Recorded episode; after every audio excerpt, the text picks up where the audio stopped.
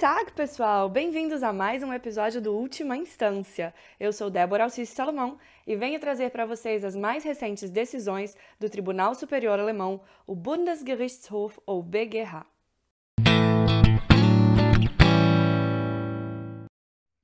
Hoje nós vamos falar da responsabilidade de quem tem uma rede Wi-Fi pelo comportamento virtual daqueles que usam a sua rede. Não dizem que a primeira pergunta que todo mundo faz hoje ao chegar em algum lugar é qual é a senha do Wi-Fi? Tem restaurantes que deixam a senha no cardápio ou em plaquinhas pelo salão. Outros que preferem a plaquinha que diz não temos Wi-Fi, conversem. De qualquer maneira, quando se oferece o uso da conexão Wi-Fi, será que você está automaticamente se responsabilizando por aquilo que outras pessoas estão fazendo na internet usando a sua conexão? Se um amigo chega na sua casa, pede a senha da Wi-Fi e baixa um filme legalmente através da sua rede, você é responsável ou não? Essa foi a questão que ocupou o BGH em 26 de julho de 2018. No caso de hoje, a autora é detentora dos direitos exclusivos do jogo de computador Dead Island. O réu opera sobre seu endereço de IP cinco hotspots de Wi-Fi disponíveis publicamente, sem senha, e conecta dois canais de entrada de rede. Ele oferece o acesso à internet, seja por cabo ou Wi-Fi, a seus clientes. Em janeiro de 2013, através da conexão de internet do réu, o jogo Dead Island foi colocado à disposição para download através de uma plataforma de troca de arquivos. A autora notificou o réu em março, pedindo para que ele fizesse uma declaração indicando que deixaria de oferecer o jogo através de sua conexão de internet. Mas antes disso, a autora já havia notificado o réu duas vezes sobre outras violações de direitos autorais feitas através da sua conexão de internet nas plataformas de file sharing em 2011. O réu, porém, diz que ele mesmo não violou nenhum direito autoral. Se isso ocorreu, foi pela conexão aberta, ou seja, ele diz que alguém violou os direitos autorais da autora usando sua Wi-Fi aberta. A autora quer que o réu seja condenado a não violar seus direitos autorais, ou seja, ela quer uma obrigação de não fazer, e que o réu a reembolse pelos custos que teve com as notificações. O juiz de primeira instância deu provimento aos pedidos da autora. A decisão é de 13 de janeiro de 2016 do Landgericht de Düsseldorf. No tribunal, a autora ganhou mais uma vez e a apelação do réu não teve sucesso. Em 16 de março de 2017, o Oberlandesgericht de Düsseldorf disse que o réu, por força de regulamentos, estava obrigado a garantir que os usuários de sua conexão aberta não baixassem ou colocassem à disposição na rede o jogo nos sites de file sharing. O réu não satisfeito levou o caso até a última instância. E no BGH, a coisa mudou de figura. O acórdão foi anulado. E vamos ver o porquê? Segundo o tribunal, o réu realmente não conseguiu tornar sua Wi-Fi segura. Ele poderia ter usado padrões de criptografia para cada cliente que quisesse usar a conexão, ou de uma senha individual para prevenir o uso indevido da conexão por terceiros. O BGH entende que quando uma pessoa oferece sua conexão de forma privada, ela é responsável de qualquer maneira pelo comportamento virtual do terceiro a quem ela deu permissão de uso da internet. Ou seja, se eu dou a senha da Wi-Fi da minha casa para alguém, o comportamento virtual daquela pessoa na minha rede se torna, sim, minha responsabilidade. E se o réu disponibilizou o acesso à internet via Wi-Fi comercialmente, ele era obrigado a tomar medidas de cautela. Assim, as condições de responsabilização do réu estão presentes.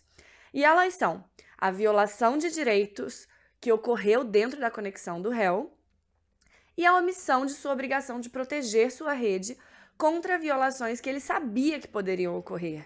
Nesse segundo requisito, entra o conceito de previsibilidade, que nesse caso era indiscutível, já que a própria autora já havia notificado o réu anos antes por violação de direitos autorais referentes a outro jogo cometidas por meio de compartilhamento de arquivos através da conexão da internet do réu. De acordo com o BGH, o bloqueio de softwares ou sites de compartilhamento de arquivos é tecnicamente possível e até razoável para o réu. Ou seja, ele poderia ter proibido o acesso a plataformas de file sharing como BaixaKey ou ForShare. Mas, apesar de reconhecer tudo isso com relação à responsabilização do réu, o Beguerra anulou a condenação por omissão de fazer a sua rede segura com base na nova versão da lei de telemídia, a Telemediengesetz, abreviada em TMG. É uma lei alemã de 2007 que foi recentemente modificada em setembro de 2017. E o parágrafo 8 dessa lei diz o seguinte: que os provedores, os fornecedores, não são responsáveis por informações que transmitam em sua rede de comunicação ou a qual forneçam acesso, desde que, e aí vem três requisitos: um, eles mesmos não a transmitam.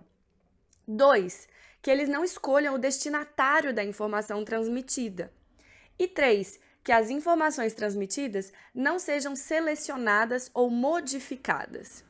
Provedores que não forem responsáveis não poderão ser chamados a ressarcir danos, reparar ou deixar de fazer algo em razão de ato ilícito de um usuário. O mesmo se aplica quanto aos custos para aplicação e execução destes direitos.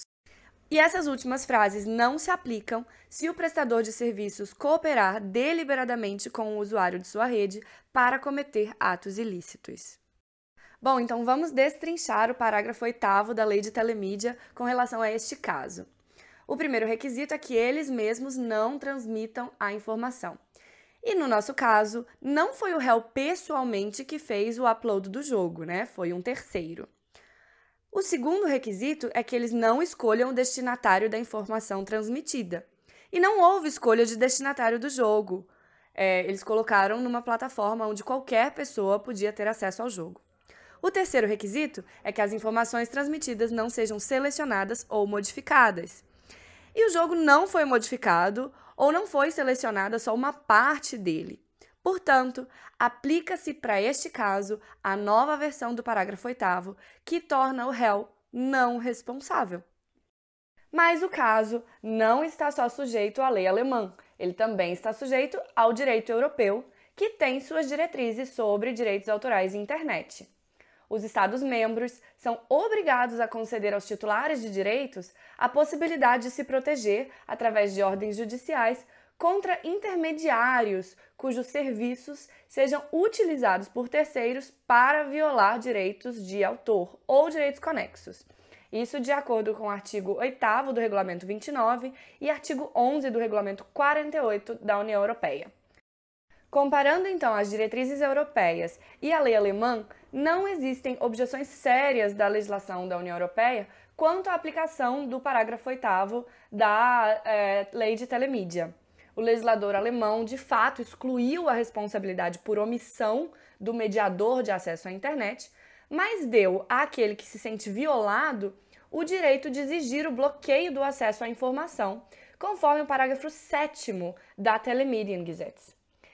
Esse dispositivo diz que se um serviço de telemídia tiver sido usado por um usuário para violar os direitos de propriedade intelectual de outro, e se o proprietário do direito não tiver outro meio de remediar o seu direito, ele poderá exigir do respectivo provedor de serviços o bloqueio do uso de informações para evitar a repetição da infração. O bloqueio deve ser razoável e proporcional. Essa disposição está de acordo com o direito europeu. O bloqueio ele pode ser feito através de várias medidas, é, por exemplo, com registro de usuários, criptografia do acesso, com senha, ou em casos extremos, até mesmo com o bloqueio completo do acesso de terceiros a certos sites. Só que a análise de todos esses requisitos e da aplicabilidade dessas normas ao caso dependeria de uma nova análise dos fatos.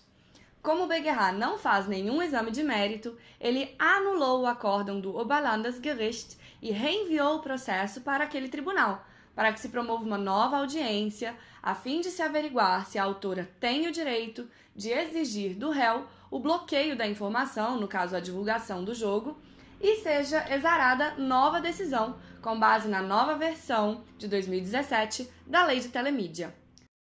Então, esse foi o caso de hoje no nosso podcast. Apesar de o mérito do caso não ter sido decidido pelo Beguerra, pudemos aprender um pouco sobre a versão atual da lei de telemídia, que demonstra uma certa tendência a limitar um pouco mais a responsabilidade pessoal do fornecedor da conexão Wi-Fi quanto às informações transmitidas por terceiros na sua rede.